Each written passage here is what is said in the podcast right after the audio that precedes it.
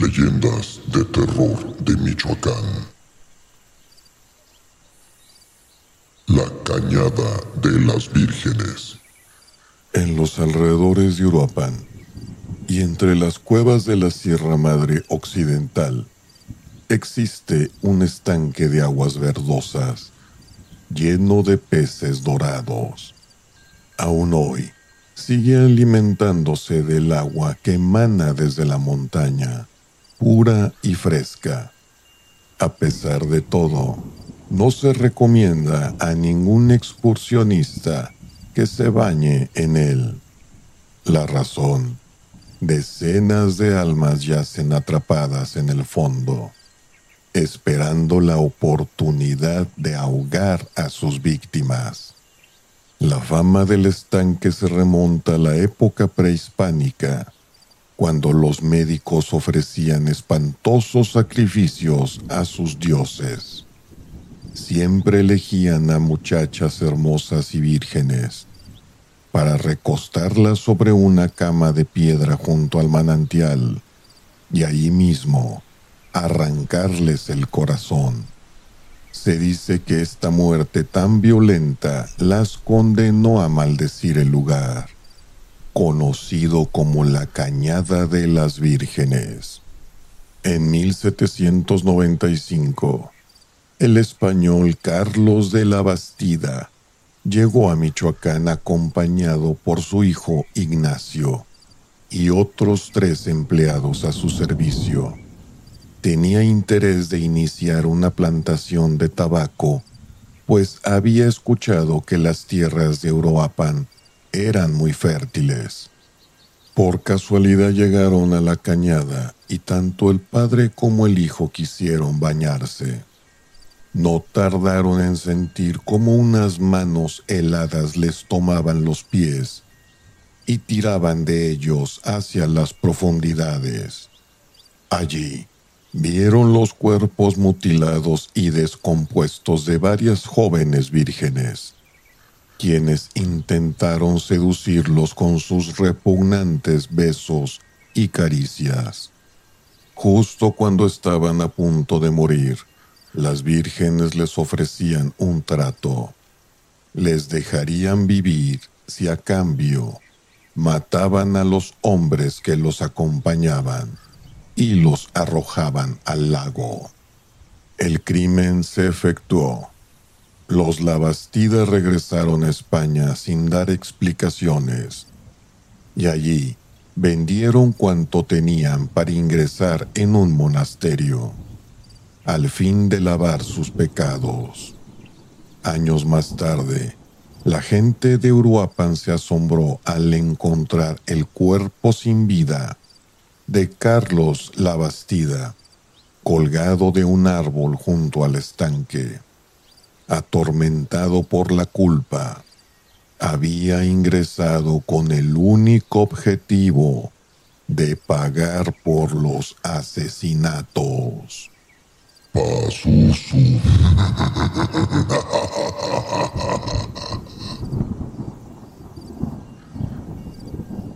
El ahorcado de Zamora. Otra de las leyendas de Michoacán de terror más famosas transcurre en la ciudad de Zamora de Hidalgo, donde cuentan que habitaba un muchacho llamado Juan.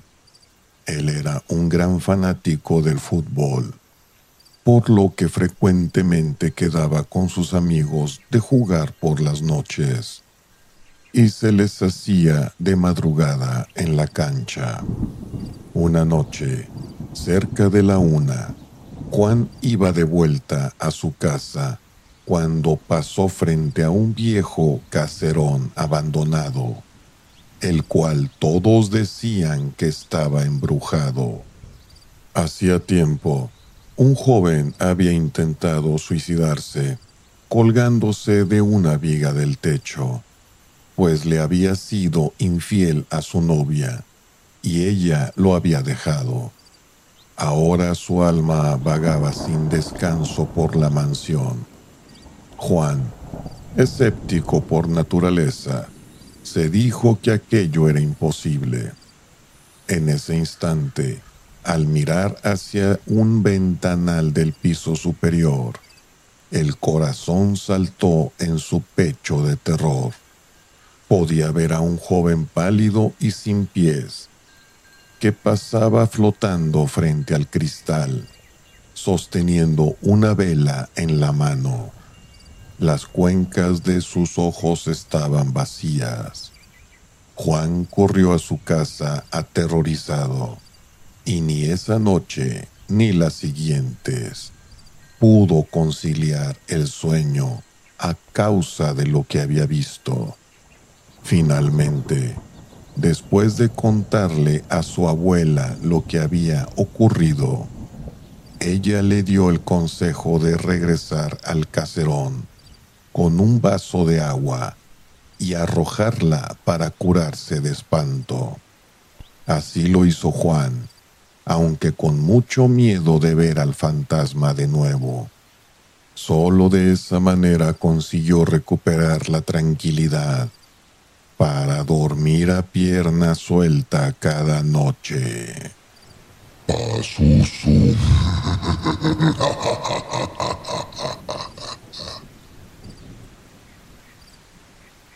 La mujer solitaria de la cascada. El salto es una caída hermosa de aguas cristalinas, con muchísima fama en Michoacán, y no solo por su impactante belleza. Los lugareños saben que de noche, una fantasmal aparición hace acto de presencia para bañarse, y es mejor no cruzarse en su camino. Cierto día, un grupo de jóvenes amigos acudieron a nadar a la cascada para refrescarse. Pasaron la tarde completa bromeando y divirtiéndose, y al caer la noche, el clima seguía siendo tan agradable que en lugar de marcharse decidieron quedarse unas horas más. En ese instante se percataron de que una mujer se acercaba a las aguas. Estaba desnuda y tenía una figura esbelta. Su pelo era muy negro y hacía un bello contraste con su piel blanquecina. Los chicos se quedaron en silencio para espiarla mientras se bañaba. Sin embargo, cuando la desconocida entró en la laguna, un mal presentimiento se apoderó de ellos. Algo andaba mal ahí, pero no sabían qué. Imprudentemente y para quitarse el miedo, el más payaso del grupo le lanzó un piropo para romper la tensión. La mujer volteó y un escalofrío les recorrió la espalda. Ella no tenía rostro. Cuando emitió un espeluznante chillido, los muchachos salieron a toda prisa del estanque y corrieron despavoridos. Días más tarde, aún sin reponerse del susto, todos ellos enfermaron y luego, uno a uno, murieron en inexplicables circunstancias.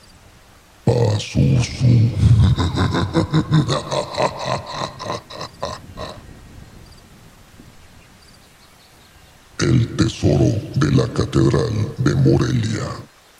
En la preciosa ciudad de Valladolid, sobre un hundimiento de la loma de Santa María, se podía ver la entrada hacia un túnel que atravesaba la urbe completa. Sin embargo, Nadie podía entrar debido a que unas enormes piedras la obstruían. Como el terreno era propiedad del Estado, nadie tenía permitido construir nada y se encontraba desierto. Los habitantes de las regiones aledañas tampoco se atrevían a acercarse ya que juraban que todas las noches escapaban gritos del túnel, gritos de horror.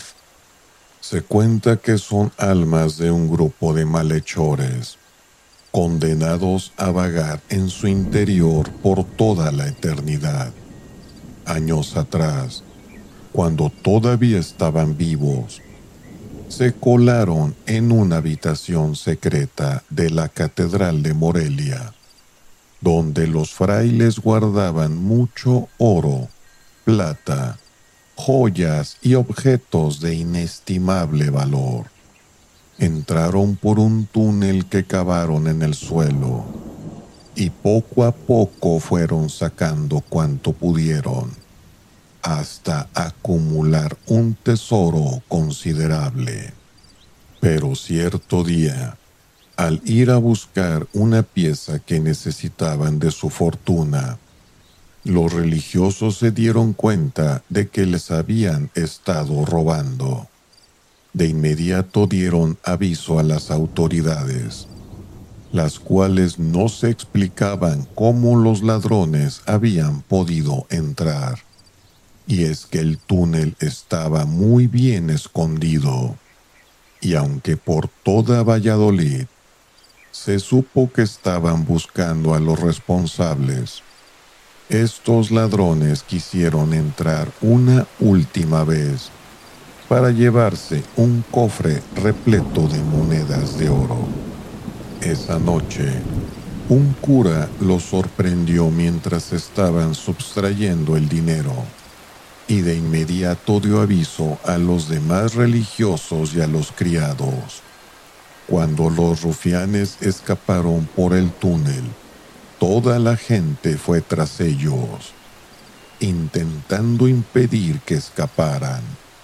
Desafortunadamente hubo un derrumbe y no pudieron alcanzarlos.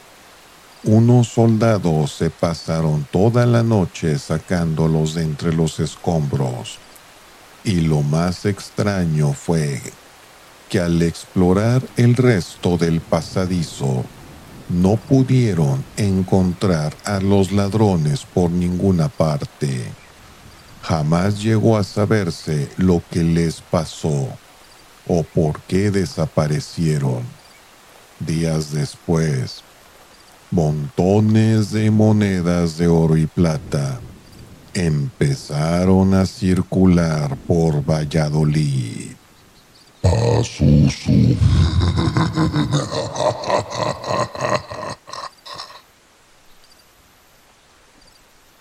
La mano negra del convento de San Agustín. El padre Morocho era un religioso que vivía hacía años atrás en el convento de San Agustín. Le gustaba tanto leer que siempre se quedaba hasta tarde con sus libros abiertos. Lo malo es que esta costumbre le estaba haciendo perder la vista. Una de esas noches, Morocho leía a la luz de una tenue vela en su celda solitaria, cuando un ruido lo hizo volver la cabeza. Ahí, en medio de las sombras, una enorme mano negra lo estaba acechando. Curiosamente, esto no asustó al párroco, sino que le provocó una tremenda curiosidad. Así que le habló. Ya lo vi que me anda espiando, y ahora para que se le quite, va a tener que sostenerme la vela para que pueda leer mejor. La mano le hizo caso, y enseguida surgió otra que le hizo sombra, a fin de que sus ojos no se lastimaran por la luz. Marocho leyó muy a gusto en esa ocasión cuando se hizo de madrugada y la vela dejó de ser indispensable. El hombre soltó un bostezo y volvió a hablar con las manos. Bien, apague la vela y váyase. Ya le llamaré si necesito sus servicios otra vez. Mientras las manos retrocedían, se escuchó el sonido de un aleteo en la oscuridad, que tampoco consiguió perturbar al padre. A partir de entonces, la escena se repitió cada noche. Mientras Marocho leía, aquellas manos negras sujetaban la vela y le hacían sombra hasta que salía el sol. Entonces se retiraban y el párroco dormía un rato antes de ir a hacer sus labores del día. Finalmente, una noche la mano negra le hizo una seña y apuntó hacia un rincón de la celda.